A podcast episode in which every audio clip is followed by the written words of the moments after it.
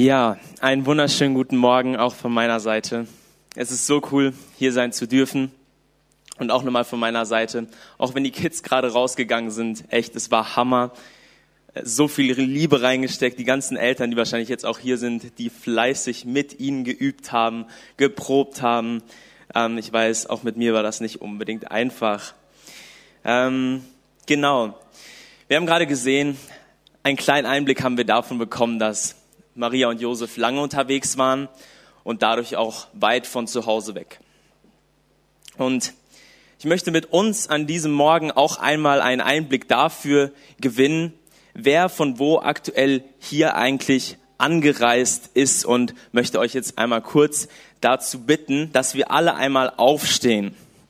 Wir können alle einmal aufstehen und wir werden jetzt gleich eine Form von Umfrage machen.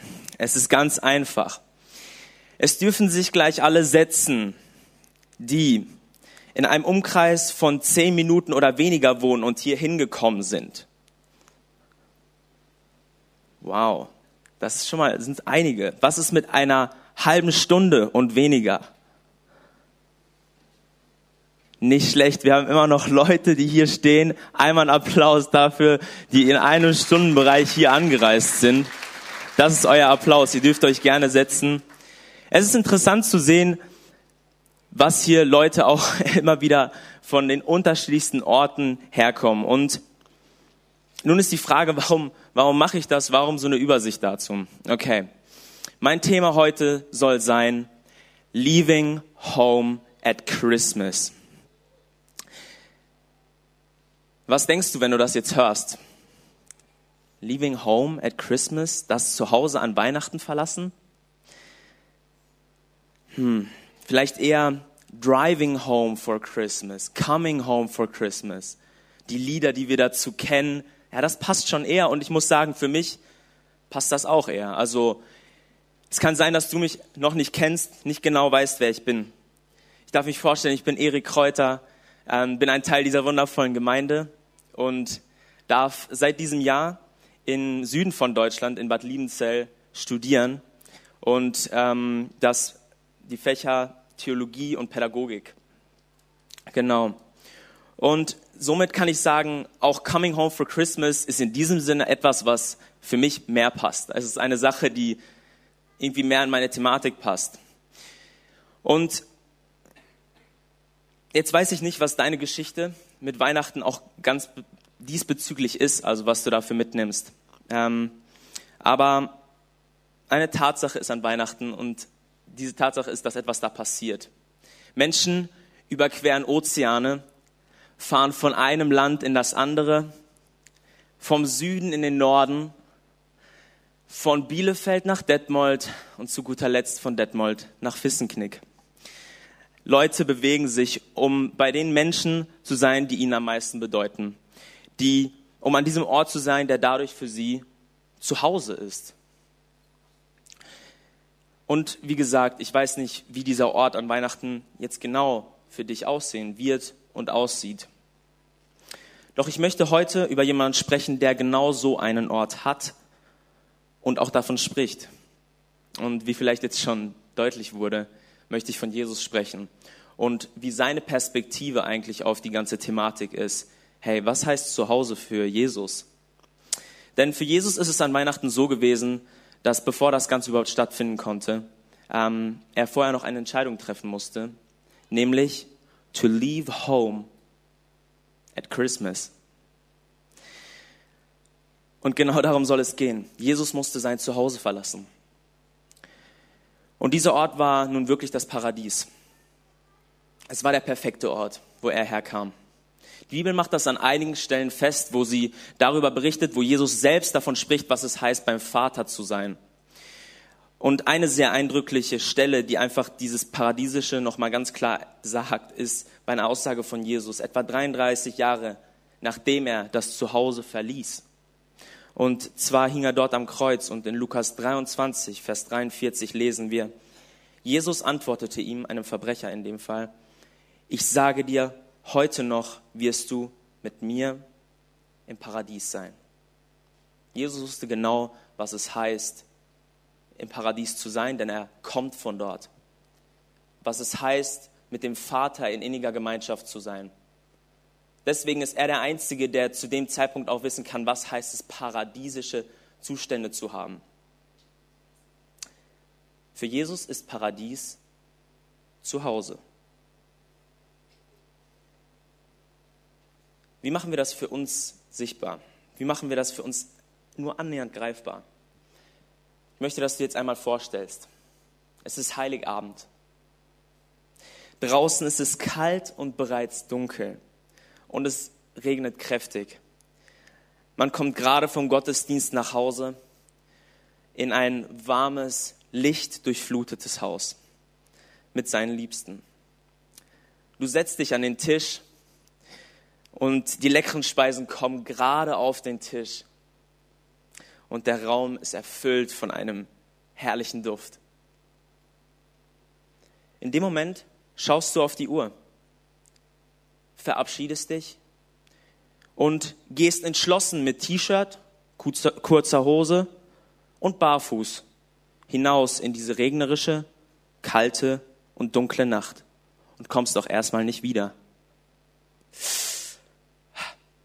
Wer von uns hat sowas schon mal gemacht? Ich weiß, das war jetzt gerade ein bisschen krass. Ein echt krasser Kontrast, ein echt heftiger Unterschied, was da gemalt wurde. Dieses perfekte gemütlich hin zum absoluten ungemütlich. Aber ich dachte, was sonst sollte es so gut treffen, weil wir uns doch gerade noch angesehen haben. Jesus verlässt das Paradies. Und was könnte anders sein, wenn du den perfekten Ort verlässt? Was sollte an irgendeinem anderen Ort überhaupt da rankommen? Und wir reden von unserer Welt, in die er kam. Mit Umständen, die zu der Zeit, auch zu diesem Zeitpunkt enorm schwer waren. Und so ist dieser Kontrast, glaube ich, perfekt dafür gemacht, zu annähernd ein bisschen was zu davon fühlen. Wow, wie heftig ist das denn bitte? Und die Bibel, und das finde ich genial, gibt uns genau dafür auch eine Einsicht, wie hat das für Jesus ausgesehen, als er sein Zuhause mit dem Vater verließ. Und zwar steht das im Philippa-Hymnus. Das ist ein Teil der Bibel, der ist ab Philippa 2 steht der. Und ich möchte da aus drei Versen vorlesen, weil dort gibt es einen perfekten Einblick, was dieses Leaving Home at Christmas für Jesus bedeutet hat. Und ich lese vor Philippa 2, 6 bis 8. Er, der Gott in allem gleich war und auf einer Stufe mit ihm stand, nutzte seine Macht nicht zu seinem eigenen Vorteil aus. Im Gegenteil, er verzichtete auf all seine Vorrechte und stellte sich auf dieselbe Stufe wie ein Diener. Er wurde einer von uns, ein Mensch wie andere Menschen. Aber er erniedrigte sich noch mehr im Gehorsam gegenüber Gott nahm er sogar den Tod auf sich. Er starb am Kreuz wie ein Verbrecher. Wir sehen, wow, Jesus hatte, wir sehen hier diese Folgen von Jesus, die er hatte, als er Christmas, an Christmas sein Zuhause verlassen hat. Mit einer Stufe von, mit Gott hin zum Tod am Kreuz wie ein Verbrecher. Das sind das, was die Verse 6 bis 8 uns verraten. Nun, wir haben das auch gesehen, als ich das vorhin vorgelesen habe aus Lukas 23, Vers 43. Diese Aussage, die er da tätigt, ich sage dir, heute noch wirst du mit mir im Paradies sein. Jesus ist in dem Moment auch am Kreuz. Jesus trifft diese Aussage gerade und stellt diese Aussage an einen Verbrecher, der ebenfalls mit ihm am Kreuz hing. Und ein paar Verse weiter von da lesen wir, dass Jesus stirbt. Und ich glaube, jetzt ist dieser entscheidende Punkt erreicht, nämlich die Geschichte hört ja hier nicht auf. Nein. Und das ist mir jetzt richtig wichtig, dass ich das sage. Denn wir haben vorhin davon gesprochen, wie Weihnachten etwas ist, wo Menschen nach Hause kommen. Was wunderschönes. So werden für die meisten von uns Momente kommen in dieser Weihnachtszeit, wo ein reich gedeckter Tisch vor uns sein wird, was großartig ist. Du wirst Momente haben, wo du Gemeinschaft erleben und genießen darfst. Ja, diese wunderschöne weihnachtliche Gemeinschaft. wo man echt erstaunt sein kann, was das eigentlich, wo man meint, hey, das gibt mir schon so eine Fülle in sich. Was wir übrigens ganz praktisch daran sehen, wie Weihnachten quasi über jede Glaubensrichtung hinaus ein Fest geworden ist vom Nachhausekommen, ein Fest der Familie ganz allgemein. Weil das allein uns schon so viel gibt. Dass dieser sehr schöne Bereich eigentlich an hoher Bedeutung für uns hat, ist, ist glaube ich, klar. Aber was ist, wenn ich dir sage, dass dieser schöne Bereich von Weihnachten in Wirklichkeit echt klitzeklein ist? Im Vergleich zu dem, was tatsächlich begann, als Jesus sein Zuhause verließ. Jesus ist nach diesem Tod am Kreuz auferstanden. Für Menschen, deren Leben auch regnerisch, kalt und dunkel aussieht. Oder um es klarer zu sagen, er ist für dich und er ist für mich von zu Hause weggegangen. Und so kann Jesus auch diese Aussage tätigen in Johannes 11, 25 bis 26. Und das sind mächtige Worte, die er hier sagt. Da sagte Jesus zu ihr, ich bin die Auferstehung und das Leben. Wer an mich glaubt, wird leben, auch wenn er stirbt. Und, er, und wer lebt und an mich glaubt, wird niemals sterben. Glaubst du das?